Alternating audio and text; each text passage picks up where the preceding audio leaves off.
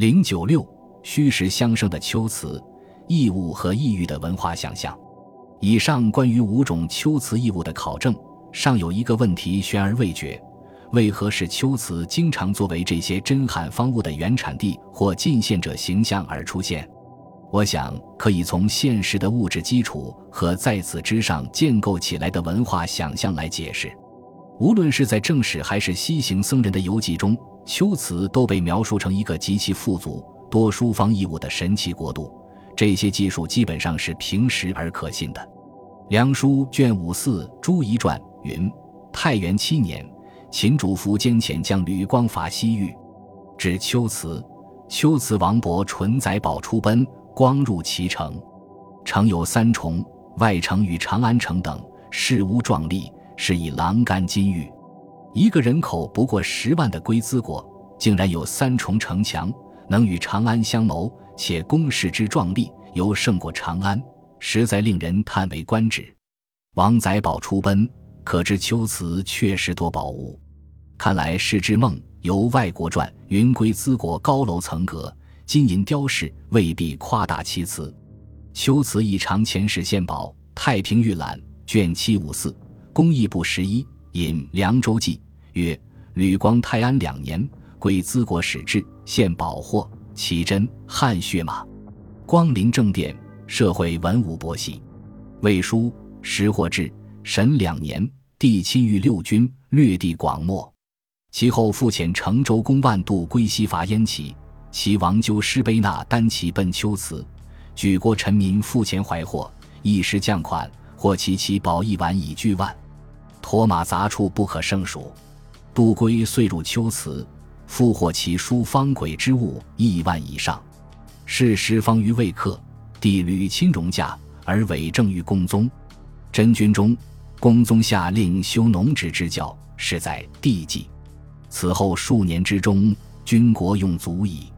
破丘此后所获珍宝，足供数年军国之用，可见书方轨之物亿万以上。云云，并非虚言。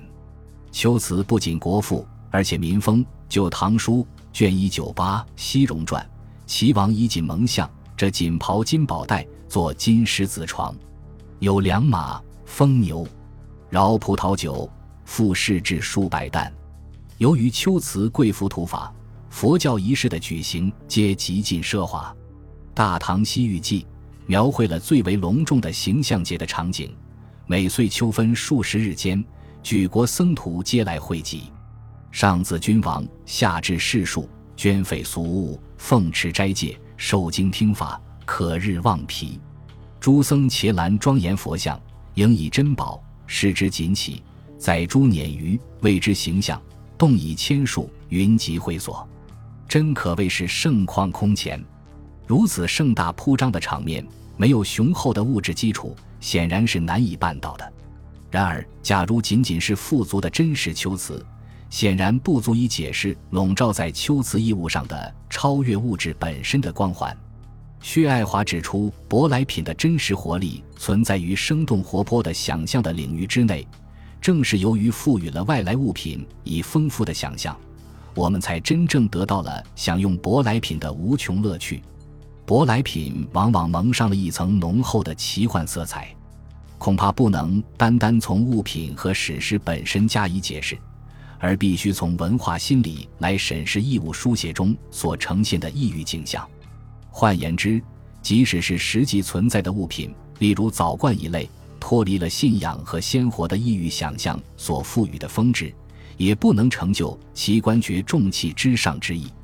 物品自身在稀罕，也只是形而已；唯有文化想象，方能赐予其神，形神兼备，才是真正的义务。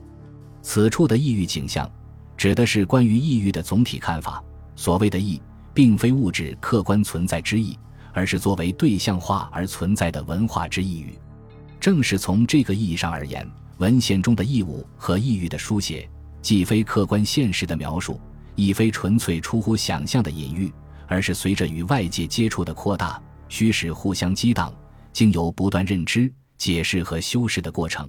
在异文化的氛围中重新认识自身文化价值所衍生和积淀的结果，皆是在知识、权力与社会的多重关系中形成的一所蕴藏的意识形态、价值判断、象征意义和文化内涵，正是我们的意图所在。因此，我们并不执着于文献所建构的异域景象的真伪问题，而将侧重于探究各类关于中土与异域的文件、体验和想象的碎片是如何将创作者的价值、情感和心态投射在文本之上，并塑造出不同的异文化图景。成为当时社会知识结构和历史记忆中不可或缺的养分。这种异文化图景，往往是在一种交互的建构中完成的。前面所考证的坡罗，为我们提供了一个绝佳的例证。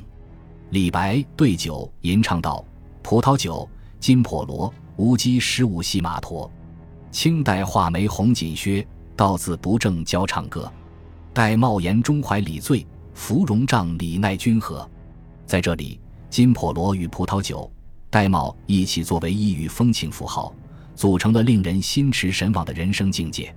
有意思的是，在《新唐书》卷二二一《西域传》中，金破罗竟然成了汉文化的权威符号，出现在西曹国的祭神礼器中。西曹者，隋时曹也。南接史及波兰，至色地痕城。东北越于底城，有德西神祠。国人视之，有金巨器，款其左曰：“汉时天子所赐。”西曹集结布亚那国，国治在撒马尔罕西北的伊什特汗。